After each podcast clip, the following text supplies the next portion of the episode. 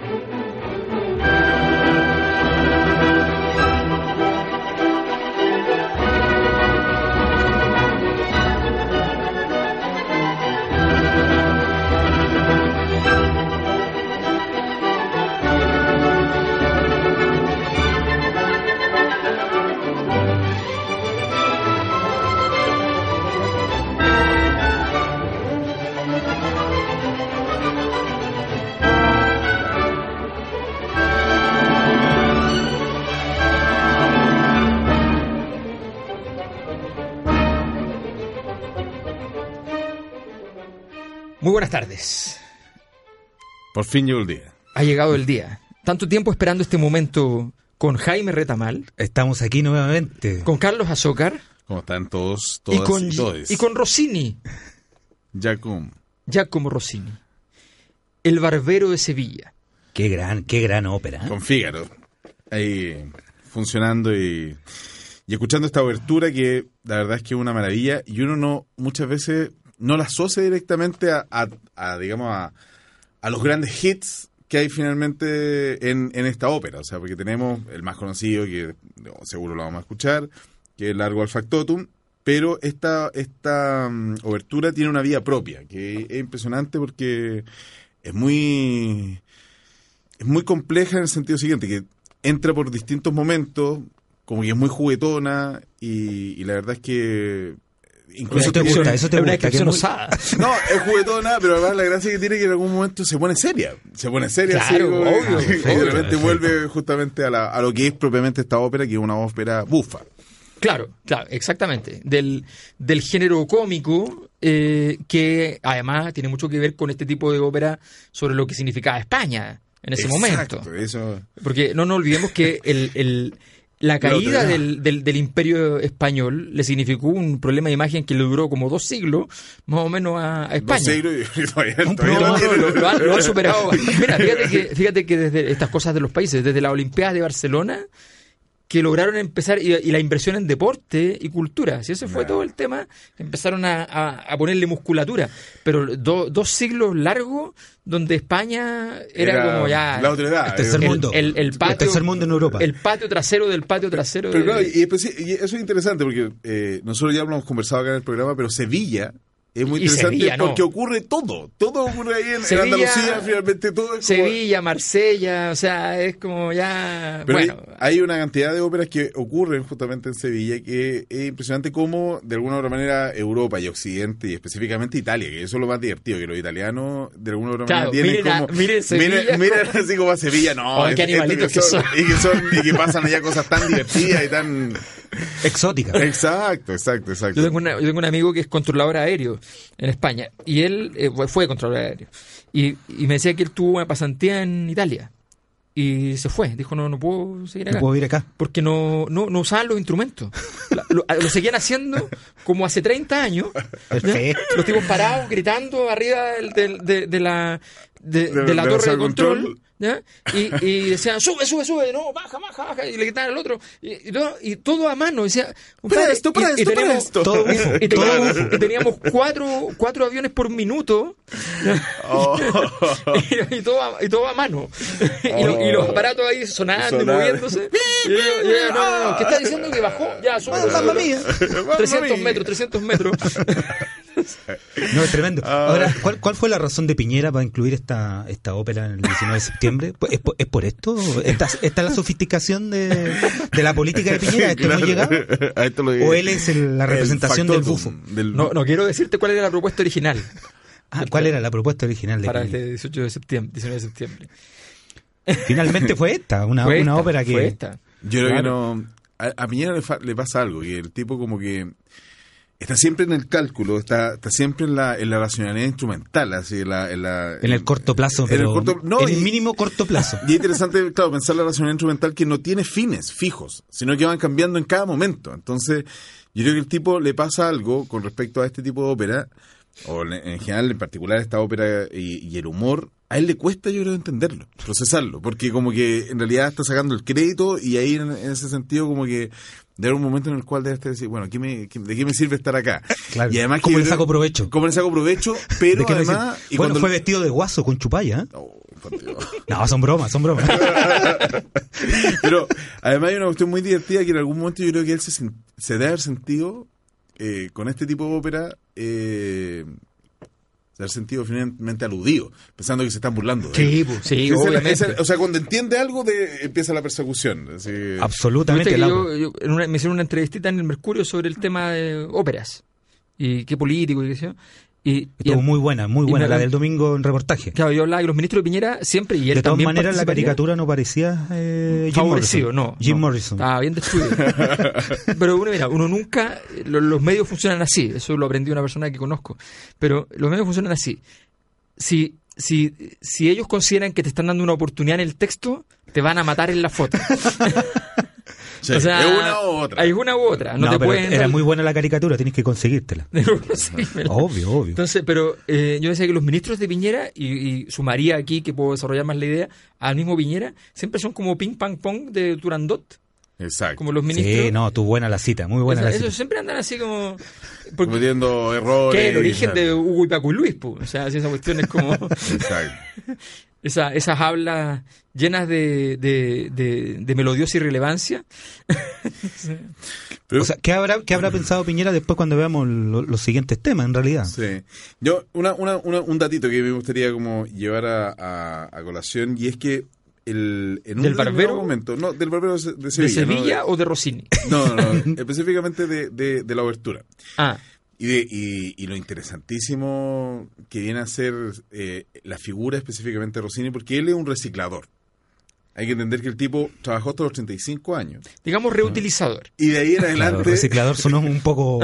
ha- haciéndole... poco moderno. No, pero hay, hay que entender que, claro, hace- haciendo, le estoy haciendo un homenaje a nuestro edificio acá, que no tenemos cerquita el Recicla, es lo más bonito El que gran hecho edificio, sí. En mucho tiempo. Y la cuestión es que uno se da cuenta que efectivamente llega acá y esta obertura en particular ya se había escrito y se había utilizado para dos óperas anteriores. Rossini escribía dos óperas por año, lo cual, en términos, el profesor estuvo en, una, en un No, proceso. es una locura. Es una o sea, es una cantidad Una infinita de trabajo. Pero tenía un tenía una Pero no había tele, además. pero tenía una una ¿cómo se. Una- un- Tampoco había frente amplio. ni tanto medio, digamos. Pero habían, eh, él tenía una, una receta que era receta clave y era que básicamente de repente reutilizaba cosas. Y no solamente reutilizaba cosas de él, sino que también en Estilo ciertos muy académico. momentos Sí, por supuesto. agarraba ideas que andaban por ahí, entonces llegaba y todo le servía. Era así como un... eh, Omnívoro, omnívoro. como un Feyerabend, pero era música. Entonces Claro. el tipo llegaba, agarraba de aquí una melodía que había escuchado, silbando a una muchacha, pum, todo para adentro.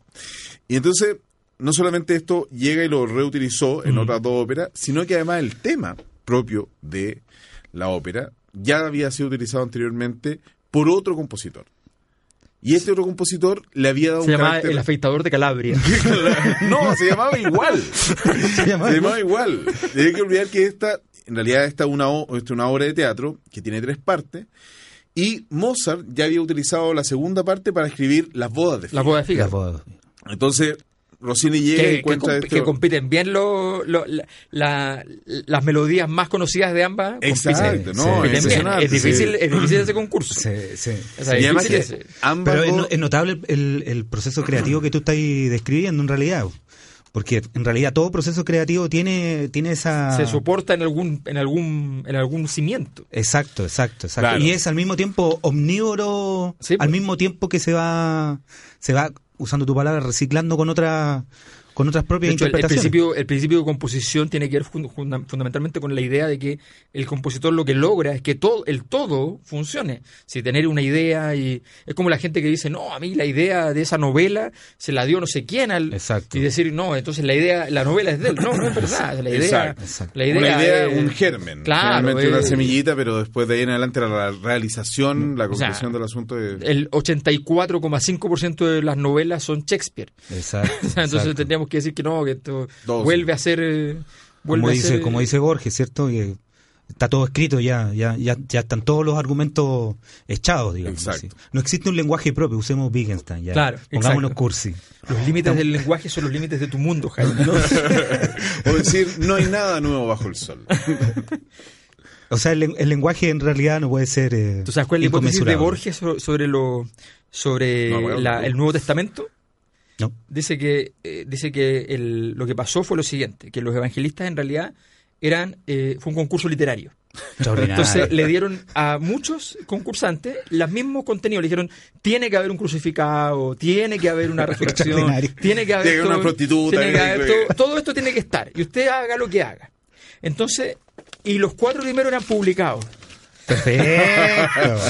Era como Santiago en 100 palabras, digamos. Perfecto, extraordinario. La vida de Jesús Entonces un poquito más. los cuatro que ganaron quedan publicados y los otros quedan como apócrifos. Perfecto. Enterrados y luego encontrados como apócrifos. encontrados.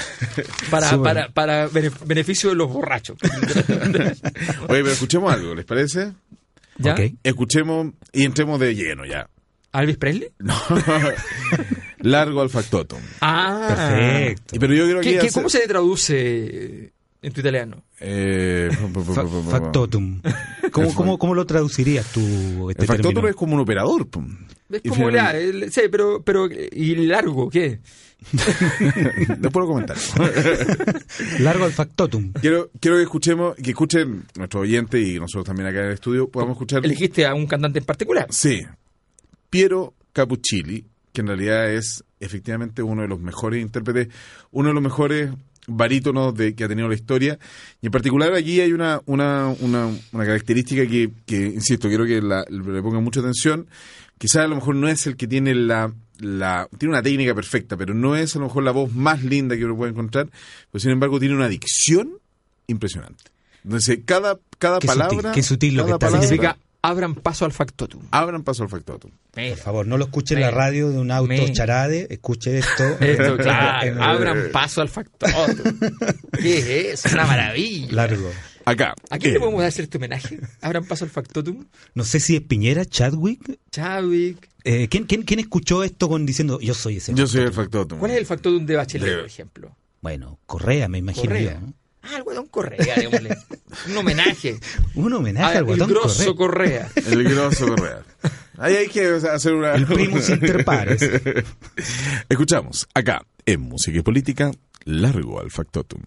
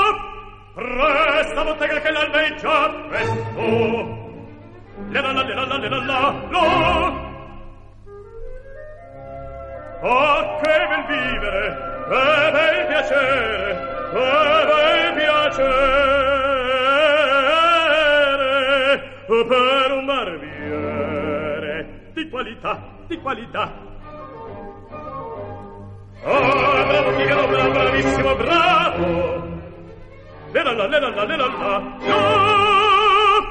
Oh, ritornatissimo per verità, bravo! Lera la, lera la, lera la, no! Fortunatissimo per verità, fortunatissimo per verità, la lera la, la lera la, lera la, lera la, lera la, lera la.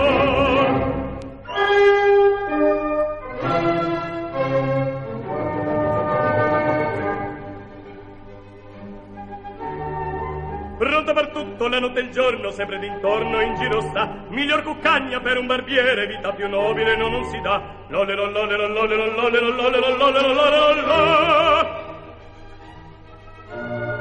E rasori e pettini, lancette e forbici al mio comando, tutto qui sta. Rasori e pettini, lancette e forbici al mio comando, tutto qui sta. Ve la risorsa, poi del mestiere, con la donnetta, col cavaliere, con la donnetta, la la la la la lero, col cavaliere, la la la la la la la la la la la la la la la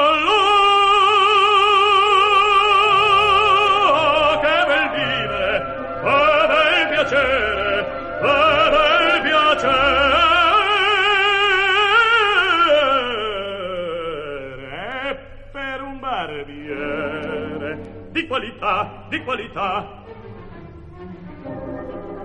Tutti mi chiedono, tutti mi vogliono, donne e ragazzi, vecchie fanciulle, va la parrucca, e presso la barba, va la sanguigna, presso il biglietto, tutti mi chiedono, tutti mi vogliono, tutti mi chiedono, tutti mi vogliono, va la parrucca, presso la barba, presso il biglietto, ehi! Figaro, Figaro, Figaro, Figaro, Figaro, Figaro!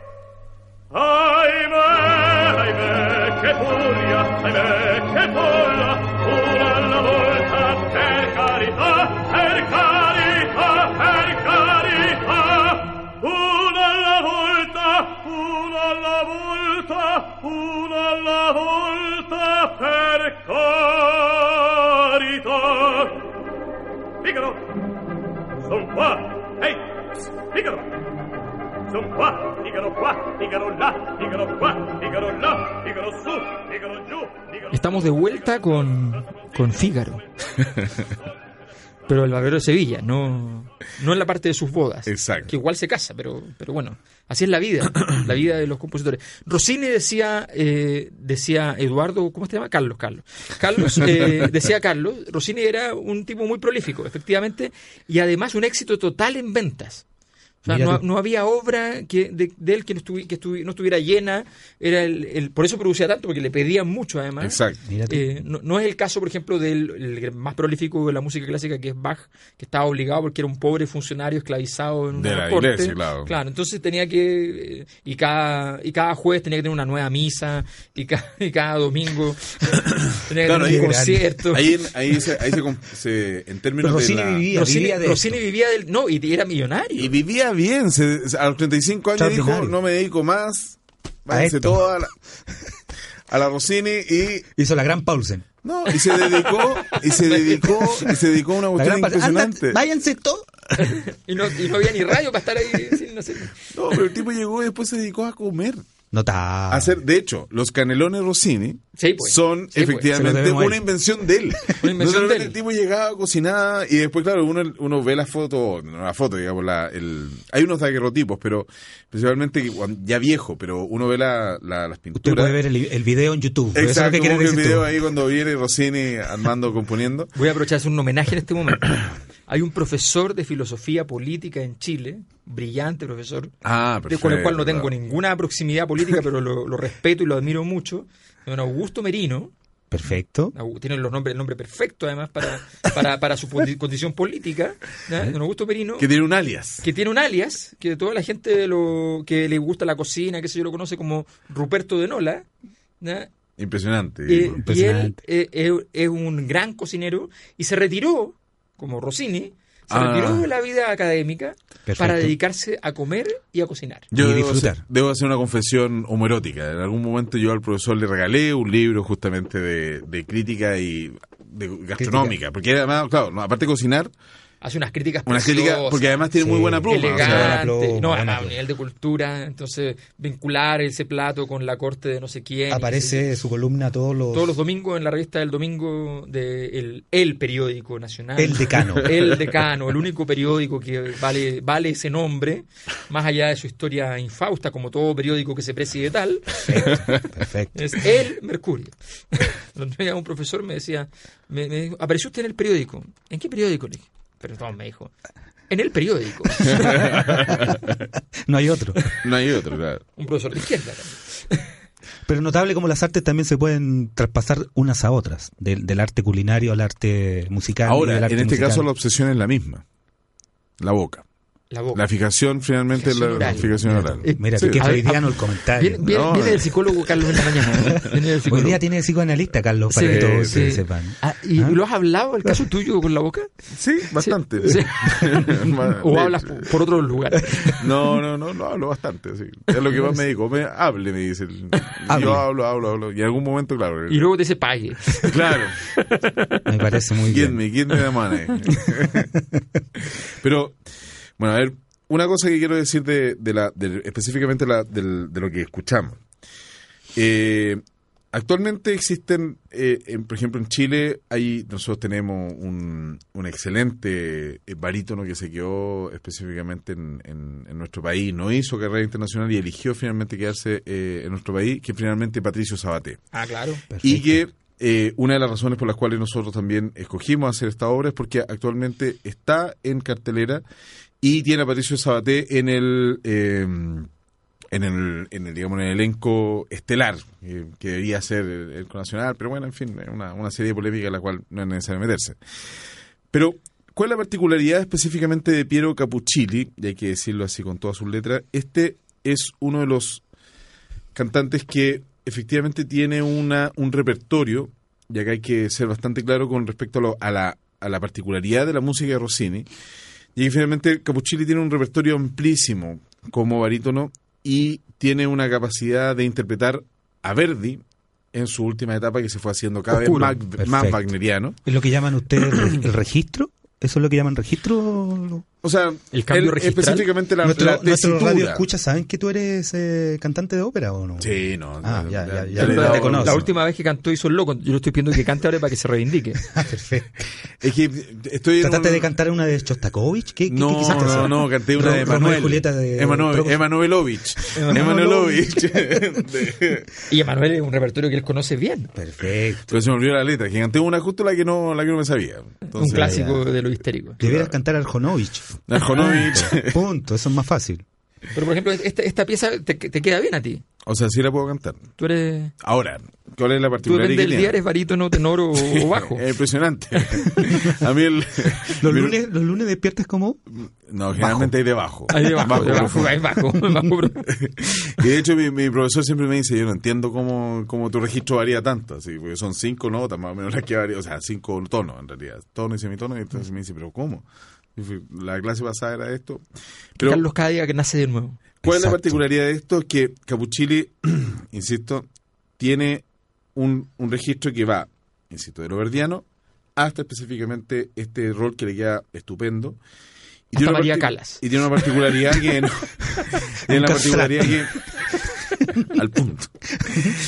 Que Rossini Qué gran película, ¿cuá- qué gran película ¿Cuánto tiempo Castrati, lleva eh? Carlos tratando de dar este argumento? Rossini- es uno de los más difíciles, digamos, y tiene una especialización porque finalmente es el, el representante más grande del bel canto. ¿Y cuál es el bel canto? La, la, digamos, la, la particularidad del bel canto es la coloratura, que se refiere específicamente a la, capacidad de, de meterle mucho color. coloratura. La coloratura. A ver, ponle color. Y el tipo- pero en el sentido que La hace, color en realidad es un cultismo. claro, hace una, Es un cultismo chileno. una relación, claro, así de, de la capacidad física del, del pobre cantante que tiene que hacer una cantidad de notas en muy poco tiempo y en un registro amplísimo que efectivamente se opone a lo que luego viene, que es específicamente la expresividad verdiana y wagneriana, que tiene su Digamos, es máximo como la tecnocracia. Se preocupan de una sola cosa. Una, una cosita, pero específicamente una técnica muy depurada. Sin coloratura. Una, una, Claro. una, un, Porque un- la, la coloratura es hermana del error. Es imposible que alguien haga todo perfecto. Todo exactamente Entonces, perfecto, Pero, pero- es muy es muy potente y es muy, Graciosa. y muy y efectiva muy y, y muy genera efectista, mucho. sí, claro, a la o gente sea, le gusta mucho. Claro, y, y, por ejemplo ahora, eh, después espero que lo, lo- lo escuchemos, a Juan Diego Flores. Juan Diego Flores es uno de los más grandes, eh, eh, digamos, eh, Exponentes. exponentes actuales del bel canto. Y es, Y de la música sin volumen. y específicamente, claro, porque Póngale un micrófono, por favor. tienen, tienen una capacidad impresionante de poder pasar por muchas notas y ser muy virtuoso, pero, tiene que tener un micrófono en el cuello. no tienen una, una gran cantidad, digamos, de volumen. De volumen, de Ah, volumen, de volumen. volumen. No hay Ah, una, volumen. no, digamos, no, porque en se, términos se- de- se- se es chiquitito. pues, es como si- Y entonces, claro, están los tenores rosenianos. Y generalmente con la gente que se, que se especializa en particular con respecto a este repertorio, se queda ahí, no se queda nada más. La gracia justamente de este de este cantante que acabamos de escuchar es que el tipo pasó de un lado a otro y con una técnica... ¿Y por qué no sí. escuchamos a Juan Diego Flores? Nos saltamos la planificación establecida. Escuchemos a Juan Diego Flores. Escuchemos a Juan Diego Flores. Por Juan Diego. Flores dando un ejemplo específicamente del bel canto. Ah, yo pensé que era el otro apellido que estaba con mayúscula dando. Entonces, qué raro el apellido. ¿De, de qué parte de Perú será eso? Este es Flores, Dando no, ejemplo. no tal pie. Flores es con Z este, ¿ah? Ah, sí. Sí. Ah, Es con sí, es Sí, con no, sé, ay, no, si esto no... Tú sabes que en Perú las cosas son bien claras. ¿ah? Bien claro. Los flores con S son del, de, De- de Lima, Callao. de, De- del Callao. de Callao. de Ca- de- los flores con Z son Sí. arequipeños, hombre. Escuchemos. Vamos, vamos. Acá, en Música y Política, Juan Diego Flores.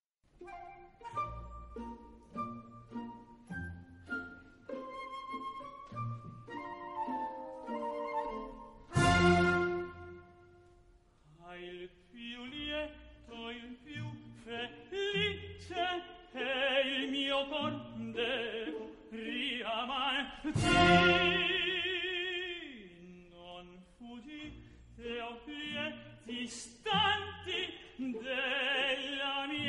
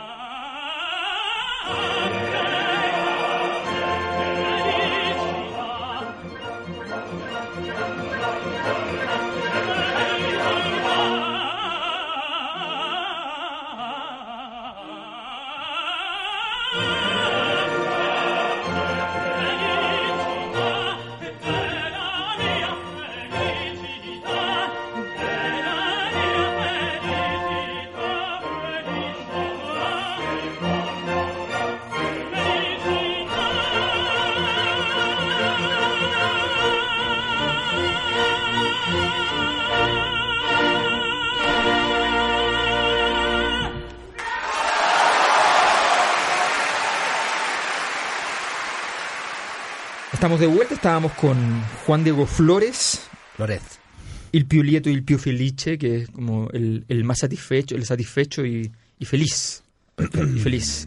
Eh, ¿Puedo mandar un saludo? Todo lo que ¿Puedo mandar un saludo? Que es el aniversario de eh, Carlos te compromete esto también eh, de nuestra escuela de sociología en la Universidad de Oh, Chile. no. Ah, mira tú. Los 60 años. Esta semana está Fernando Enrique Cardoso, invitado especial. Eh, y, y bueno, y, y hay una gran cantidad de actividades que, que ya están terminando, pero bueno, pero han estado durante toda la, toda la semana. Así que le mandamos un saludo desde acá a nuestra, nuestra universidad Alma mater, enemiga. Eh, claro. el- En Latinoamérica es una de las primeras escuelas de sociología. Claro, exactamente, Exactamente. exactamente, exactamente. Creo, creo, de hecho, creo que es la primera, porque en México tengo entendido que se funda después, pero Perfecto. habría- claro, lo que pasa es que era, no era, no tenía carrera originalmente, era, era posgrado. Entonces, ser todo Y el- los padres fundadores son. los padres fundadores son los. ¿Faleto? los- ¿Eso? No, no, no, No, no. Faleto era estudiante de ahí. Ah, Exacto. perfecto. Ahí estaba Camuy, Cardoso, Amuy. estaba Muy, Amuy. estaba ¿Amuy Teotonio. es fundador? Exacto. ¿Amuy es fundador? Claro, ¿no? claro que sí, claro que Ah, sí. Perfecto. Perfecto. Eh, bueno, estábamos con Rossini Rossini y específicamente Juan Diego Flores. y con Di- Juan Diego Flores. Sí, ya, sí, ya terminamos con Juan Diego. sí. El Pío Leto, el Pío Felice. No, pero Yo fui a verlo cantar la última vez que vino al... No, no, ahora vino de nuevo. Ahora, penúltima ahora, pero vez- ahora viene al Movistar. Claro, yo fui al municipal, me acuerdo. A ver a Flores. Dije, no, me dijeron que era demasiado bueno, qué sé yo. Lo había escuchado en la radio, se escuchaba precioso, qué sé yo. Ahora uno va a estos espectáculos que son una lata, porque en realidad como que es solo, solo éxitos. Entonces es una cuestión que abrumadoramente desagradable, porque no tiene ninguna... No hay ningún momento de tranquilidad donde tú Claro. dices, no, no. Es como la Navidad en Viena. Es claro. Tocan todos los, los- los grandes Los éxitos. y grandes éxitos, no, una locura. Pero bueno, fui a te- verlo termináis silbando y aplaudiendo. y, Claro. sen- y de verdad sentí que había pagado muy mal, había gastado muy mal ese dinero. ¿En serio? Pero usted lo escuchó en el Es- teatro. En el teatro, es que era mucho dinero. no, no tenía tanto que ver con lo mal que cantó, porque no era así, que cantara mal, pero era muy, muy Pero con bajo- poquito volumen. Muy poco volumen.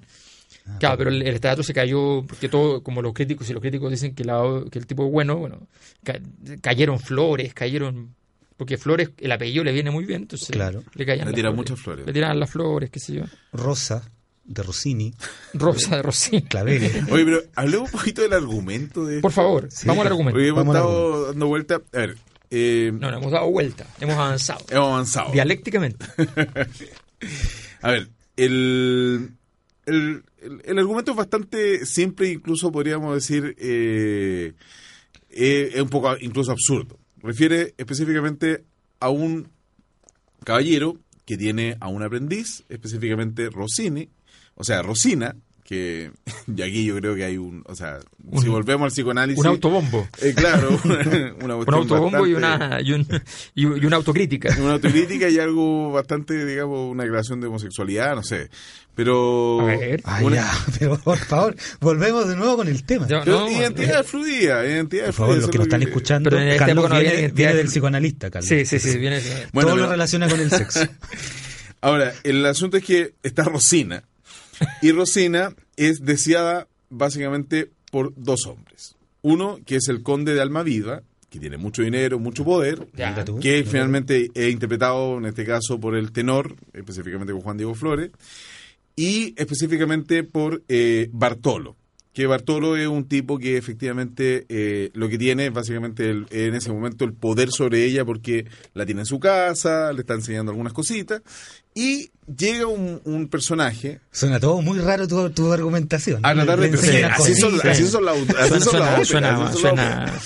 Entonces, Creo que la gente del municipal en este momento estaba corriendo en círculos llega, concéntricos. Llega la gente, llega específicamente un tipo bastante poco graciado, y es el conde de, Alma- de Almaviva eh, disfrazado, Perfecto. que llega a justamente a plantearle que está muy enamorado de él, pero él no quiere declararle de manera directa el amor porque va a pensar que Rosina lo va a querer por su dinero, por su poder, Lo que nos pasa a todos. y no Claro, específicamente por lo Algo que muy es él. natural en tu caso. No, no, no, no, no lo quiere tal como soy con sus defectos y virtudes. Sino tal como soy. Claro. Sino que... ¿Cómo viene después con tus... ¿Qué cosa dice? Con tus defectos y virtudes. Es, eh, Notable. te voy a amar. ¿Qué, qué col- sabes. qué coloratura? ¿Qué No, coloratura? la letra. ¿Qué coloratura? ¿Qué belcán? Entonces, llega y este tipo. Aquí hay un problema porque le pide, le pide justamente ayuda a el señor Fígaro. Y Fígaro, ahí es cuando él dice, no, mira, a ver, déjamelo a mí, yo lo Ah, puedo todo. Y ahí ya. el tipo, Personalidad largo al factotum, El gestor, el el tipo llega y dice, no, mira, yo lo arreglo todo. Porque, mira, y por eso dice, mira, me, me llaman aquí, fíjalo aquí, fíjalo allá. Y todo el mundo me dice, Arréglame. arréglame esto, arréglame esto otro, y yo, como soy el barbero, lo arreglo todo. Entonces, de ahí en adelante, la trama se vuelve un poquito, eh, digamos, Barroca. absurda y clave, va metiéndole Bufa, más bufa, situaciones, eh, y en las cuales hay una, una cuestión que, que es interesante porque finalmente lo que pasa es cómo, de alguna manera, el lugarteniente, que es Bartolo, de alguna manera va haciendo distintas eh, argucias para poder lograr casarse, casarse, si ese es el asunto, ni siquiera conquistarla. Él lo que quiere es que llegue un notario, que firme el matrimonio y se casan. Y por otro lado está este otro conde de Almavía que está un poco jugando a conquistar a esta muchacha y, y lo, En la histeria Pero masculina. El conde tiene Exacto. plata y Bartolo tiene... tiene, tiene acceso armas. directo. Tiene acceso directo y tiene amigos. Tiene las armas, claro. Pero hay una, hay una, una, una, una escena que es notable, notable, notable, porque llega a la casa, digamos, de Bartolo, don Basilio.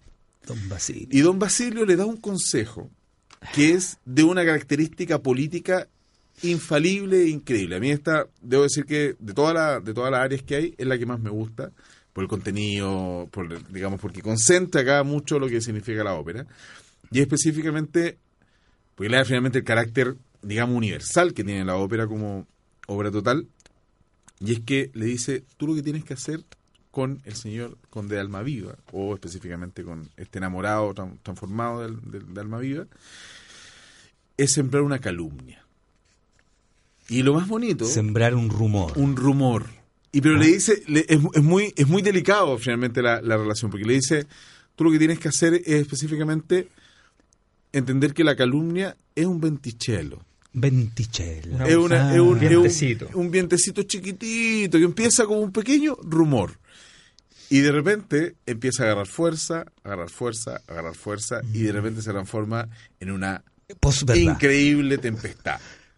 Entonces, la verdad, el carácter político infinito que tiene Por esta, esta Por supuesto. digamos, este consejo. Yo creo que la verdad es que, insisto, acá Hay se una lucha de poder entre Bartolo y el conde y, va a ganar el que gane la posverdad. la- el que Y gana este la segmento se llama La calumnia. La calumnia.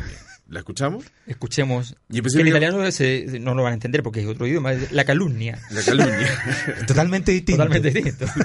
es una cosa loca. De- de- que capaz que hasta comportamos un idioma de origen. Y además estas cosas a nadie le pasa, nadie va a entender lo que tú estás diciendo, Carlos. A nadie le ha pasado que, A nadie que le lo ha han pasado. calumniado. Escuchemos me- la- menos la- acá. No, acá no. ¿Quién puede cantar la calumnia?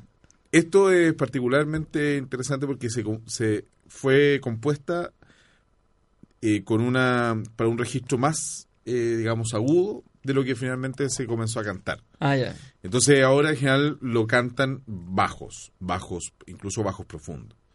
A mí yo ahí, la verdad es que a mí siempre me cuesta elegir específico porque me gusta, esto es un área que me gusta mucho y la cantan, tengo distintos favoritos y finalmente yo encontré que, el, sobre todo para los, los, los graves, que es una cuestión que pocas veces nosotros escuchamos acá en el, en el programa, la voz es grave eh, y sobre todo la- el registro más, más grave, eh, Nikolai Griagov, Griarov, increíble, eh, digamos, de algunos de los registros más grandes, justamente el Requiem de Verdi, Bueno, también es que- este caballero. Notable. Es que son voces graves esas. Impresionante. Groyev. La calumnia. eh, eh, La escuchemos la calumnia. calumnia y seguimos con Rossini. Exactamente. Acá, en Música y Política.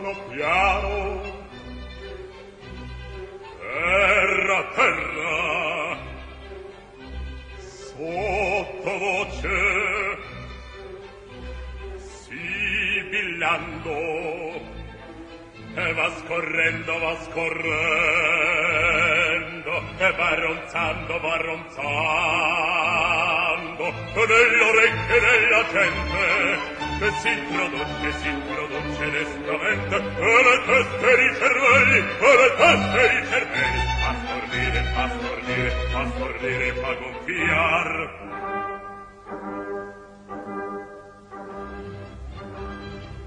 e dalla bocca fuori uscendo e lo schiavazzo va crescendo prende forza poco a poco vola già di l'otello sembra il foro la tempesta che nel sente la corretta la fischiata pronto l'atto che di fatto il rocce l'oro con la pista bocca e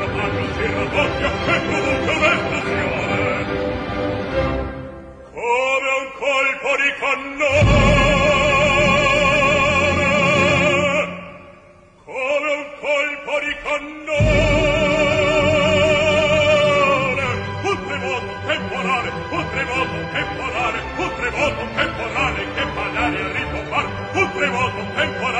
tremoto temporale un tremoto temporale che fa l'aria ribombare mar.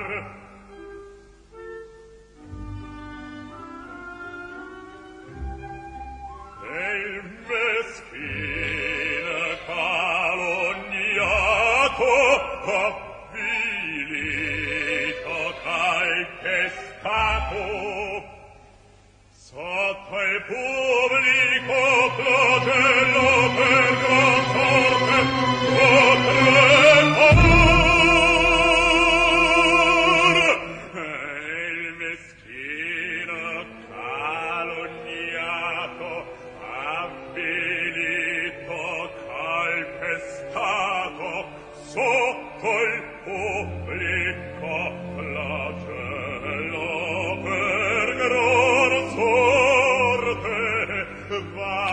a credere Sotto il pubblico flagello che sorte va a crepar Sotto il pubblico flagello che sorte va a crepar va a crepar, va a crepar va a crepar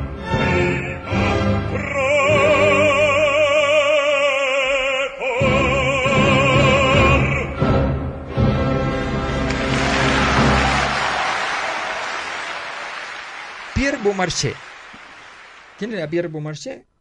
Un señor que escribió las novelitas Exacto. exitosísimas que inspiraron en una trilogía. Mira. Imagínate lo, lo que se ha vendido eso, para que, para que haya sido trilogía en aquellos tiempos. De una, Eh, una obra de teatro. De una- Son obras de teatro. Son obras de teatro que se hicieron muy, muy conocidas y de la cual entonces la primera parte la hace Rossini y la segunda parte la hace Mozart. Exacto. O sea, imagínate. Primero, pero primero la hace Mozart. Primero la hace Mozart. Y después, exactamente. 30 años después, la hace La hace Rossini. Ro- Rossini buscando, reciclando y diciendo, bueno, ah, ya, pero este podemos hacer la otra parte, que no la hizo este otro. Exacto. Entonces, y fue un éxito, así que ya nos metemos aquí también. Pero, pero insisto, esto ya se, esta parte en particular, la primera parte, ya se había hecho. Y la había hecho específicamente un eh, compositor de apellido Paisiello. Y Paisiello, la gracia que tuvo, es que en el estreno logró generar una calumnia. Mira tú. Y llegó y hizo decir, oye, ¿sabes lo que pasa? Que Rossini, en realidad, mira, mete estos bajos, el bajo bufo, que es un bajo, un bajo muy particular, que justamente tiene esta característica de, de poder ser como mucho más liviano con las, con, con- con las melodías, y llega, pero con un registro grave, y llega y logra que finalmente en el estreno se genere una Pifias. total y absolutamente tormenta. O sea, Oh. pifia, se subió un gato al escenario, se cayó en medio uno de los actores, de los Oh. cantantes. Tiraron un perro a la calle. No, no, impresionante. así era. Y, y es muy bonito porque el lugar en el cual, y aquí yo sé que al profesor Retamar le va a encantar esto, el lugar en el que se estrenó fue específicicamente en el Teatro Argentina, pero de Roma. Mira vos. Así nada más. Pero y en España lo más insólito es que se estrenó en Barcelona. En serio, no, en serio. Claro. Notable, notable. Y la verdad es que, claro, ahí lo, Y ya entonces la gente dijo que esto era una eh, era imprescindible la división respecto al resto de España. Y existía Argentina ya en esa época, ¿eh? Sí, de hecho, mira, este momento en, en Argentina fue el primer momento, o sea, fue la primera ópera que se tocó en Argentina en el Teatro Colón fue específicamente El Barbero de Sevilla. Mira tú. Teatro Colón. Así que, no, no sé si Pero esto- exactamente esto Teatro una, una- pero una, una gran teoría sobre el rumor, ¿ah? una gran teoría sobre el rumor, porque también, también eh, eh, se, se dice en, la obra que una vocecita es muy poco, no hace nada. O sea, Claro. entonces el rumor sí, pero el rumor no. O sea, todo este, todo este jueguito de, de hasta dónde las cosas funcionan. Y es es interesantísimo, o sea, cómo eh, Rossini, aquí en particular, eh, o sea, y aquí, claro, hay que, hay que entender la época, el espíritu de la época en particular, cómo se trata el tema amoroso, se trata como un tema estrictamente político. O sea, está mucho, estamos, Bueno. Sí. estamos antes específicamente de eh, del esplendor romántico, en términos tanto musicales como específicamente digamos, literario y, y en- incluso epocales. Estamos ahí justo en, en el límite del, del- del- del comienzo de esto. Y es interesantísimo cómo el correlato, específicamente en términos amorosos, acá tenía una cuestión, un tratamiento específicamente político. Pero es que la gente se, O ha, se ha olvidado de, lo de la cosa más importante. El matrimonio es eso. El matrimonio es la misma palabra que patrimonio, solo con M que, en vez de P, que es la diferencia entre entonces el padre y la madre. O sea, es el matrimonio de la, el, el matrimonio es el patrimonio de las mujeres. ¿No? Eh, y es el y, y lo, y lo del sentido original es que el matrimonio era primero por rapto, después por compra, después por retrocompra, porque era al revés, tenía que comprar la mujer a través de la, de la dote. de la dote. ¿ya? Eh, y después, pero mucho después, de hecho, por eso es tan revolucionario Shakespeare, porque eso de casarse por amor era, pero así ya, la ¿Cómo se te ocurre? total, total, eso del siglo XVII estamos encima. Y eso, y todo eso naturalmente, como son miles de años así, todavía existe, o sea, todavía queda como resabio cultural. Y, y- y- y para esa lógica, el matrimonio por amor es la gran estupidez, o peor, la- el matrimonio por acceso carnal es sumamente idiota, porque además, obviamente, las condiciones carnales se, se, se deprecian en el, en el- durante en el tiempo. Totalmente. El amor es un invento muy reciente, en Muy realidad. reciente, muy reciente. De la tonela, la, la, la, es, notable, es notable que sea un invento tan, tan poderoso al mismo tiempo. Sí, pues. ¿Mm? Sí. Y que se pueda mezclar con eh, esta, esta, esta lógica de, de poder que está en la, en la, en la ópera Rossini. Notable. O sea, antes el, el matrimonio estaba, estaba al servicio de la política y ahora la, la política tiene que pedirle permiso al- a la vida personal de las personas. Entonces es un mundo completamente diferente en ese sentido. Es muy, es muy impresionante ese- esa transformación. Y esa reforma, o sea, y hay una cuestión aquí que, que, que a mí me, me parece notable porque, con respecto a lo que hacía el profesor de la- del recorrido histórico del matrimonio, y es que específicamente en el caso de esta obra se resuelve en última instancia cuando el duque, eh, o sea, el, ¿El conde? el conde de Almaviva le dice, bueno, ¿sabes qué? Quédate con la dote de Rosina. Y, y- y esto se resuelve y el tipo llega y logra o sea, le adelanta el notario y el notario da cuenta del, del casamiento de Almavía con Rosina y Bartolo se queda con la plata. O sea, le estás contando a la gente cómo se resuelve la, Spoiler. la- spoiler. Da lo mismo, da lo mismo, da lo Eres mismo. da lo- nadie, va, total. nadie va a la- No hay, nadie- no hay, no hay na- pecado más idiota del mundo contemporáneo que la gente que cree que contar el final de algo es relevante. Así que no, no te preocupes, Carlos, está muy bien, pero hay que No, decir que se, re- se reitera, se reitera un motivo histórico que es el billetera mata galán.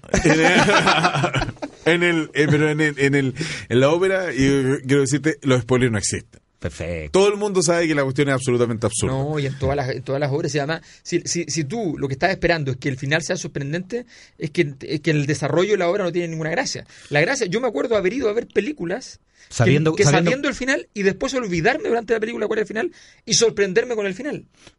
Eso es lo más bonito. Y yo he visto ya Y eso 10, es- 10, 15, 20 veces El Padrino y sé cómo, cómo Sí, claro. sé cómo Sí, claro. sigue, sé cómo termina. Isla de Perros. Y la de perros también. Nosotros tenemos una, con, con Jaime tenemos una, una, con el profesor Jaime Ratamal tenemos una constante, Jaime. Una constante, digamos, un constante tráfico de... Con Jimmy. Con el guaso de talca. Un, un constante, un constante tráfico de, de obras culturales que nos recomendamos. Y la última, quiero extenderla porque realmente es una joyita, es Maniac. Es que yo no confío en Ah, las ya, recomendaciones. Fíjate que en el, en el asado que tú no fuiste, me recomendaron una serie. ¿Cuál? En, en Netflix, qué sé yo. La puse, vi un capítulo y dije, esta cuestión. Eh, eh, eh, Una cuestión sobre tres, tres, tres años antes in- inicia de la, de la revolución bolchevique. Eh, pero en, pero en Moldavia, no, no. claro. y, resulta que yo, esta cuestión, no, para eso me dio el doctor Chivago de nuevo, que es una cosa extraordinaria. O tren, tren a, ¿cómo se llama? Tren a Moscú se llama la, la, Moscú. la- la miniserie que protagoniza el mismo actor de Gandhi, que hace las ¿El veces de? Lenin, que hace las veces de Lenin. Sí. ¿En serio? Sí. Es una notable miniserie. Wow. No, yo vi Sarajevo anoche. Estaba, realmente lo vi por verlo y notable. ¿Notable? Una miniserie alemana de la ¿Y Sarajevo en qué época? el, el atentado a Franz eh, Ferdinand. Ah, ¿en serio? Claro. Qué Notable. gran personaje ese. O sea, porque no tenía ninguna gracia. Esa es la gracia. No tenía ninguna gracia. O sea, el, el tipo irrelevante más importante de la historia. Exacto. Inició una guerra mundial. Un tipo que andaba todo el día viendo en qué gastaba su plata, cómo se vestía bonito. El primer socialité así de revista del corazón. Perfecto. Eh, Y fue bien resuelta en la, en la, en la serie, en realidad. serie? La recomiendo. No, no, es una mini, Miniserie. una mini película, digamos. Ah, ah, ya. Eh, está bien resuelto el tema, digamos. Ah. Que es to- completamente intrascendente, Franz Ferdinand. Para todo lo que Sí. era- Es una para todo lo que excusa va a hacer. perfecta para hablar de otras cosas. El, el motivo, el motivo ahí, un poco. ¿Y es con música de Franz Ferdinand? Con gente así, hondera, así con lentes era, más, era más importante el tren de Berlín a Bagdad que Franz Ferdinand. Seguro. Qué lindo. No, me gustó, me gustó tu recomendación. ¿ah? Voy a hacer caso. Yo nunca hago caso en estas cosas porque yo no confío en nadie. ya. Para efectos estéticos, me refiero. Pero bueno, nosotros sí le recomendamos que vaya a ver si eh, todavía quedan Ah, algunas funciones en el Barbero de sí, el Sevilla. barbero está garantizado. Y además le decimos que si quiere ir con su familia, cosa que yo voy a hacer, vaya porque el pequeño municipal también está dando una versión chiquitita reducida Y, del y- de que- y pide un upgrade y que le hagan al tiro las bodas de Fígaro. Exacto, claro. El teatro municipal debiera financiar eh, de una, de una u otra manera Déjame este programa. tiro. ¿eh? sí. Vamos Sí. a hablar, pues a ver si, qué pasa. Ya, ¿estamos listos o no? Estamos listos. ¿Se nos tenemos que ir. Sí. Tenemos que... Y nos vamos, pero nos vamos escuchando, insisto, una cosa Pero, pero, también. Carlos, nos vamos escuchando de a ti. No, no, no, no, no, no. Vamos escuchándonos a María Cala. A María Ah, Cala. Ah, la gran. Ya, ya, bueno. Mejor, sí. Sí.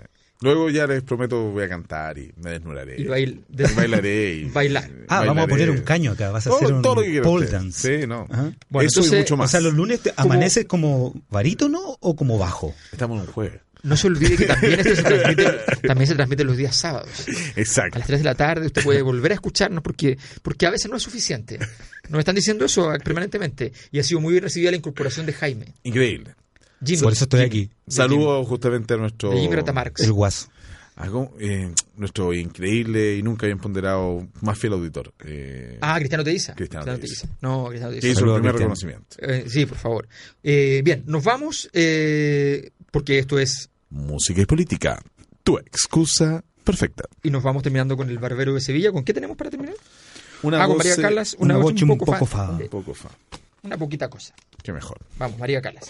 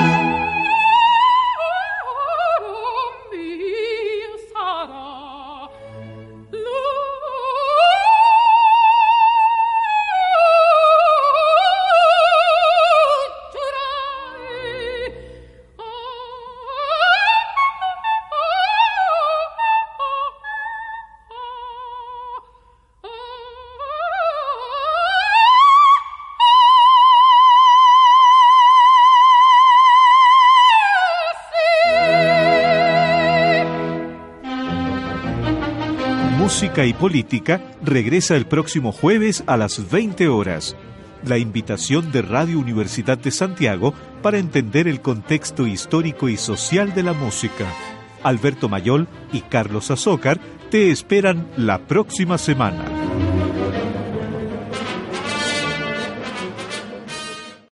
Every day, we rise, challenging ourselves to work for what we believe in. At U.S. Border Patrol, protecting our borders is more than a job, it's a calling. Agents answer the call, working together to keep our country and communities safe. If you're ready for a new mission, join U.S. Border Patrol and go beyond. Learn more at cbp.gov/careers.